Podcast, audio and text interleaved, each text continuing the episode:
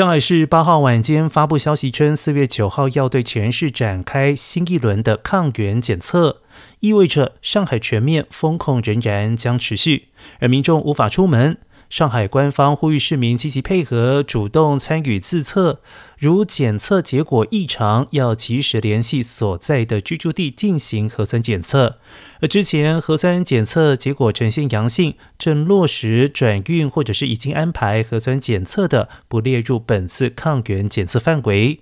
根据上海卫健委四月八号记者会通报，四月七号新增了八百二十四例确诊病例，以及两万零三百九十八例的本土无症状感染者。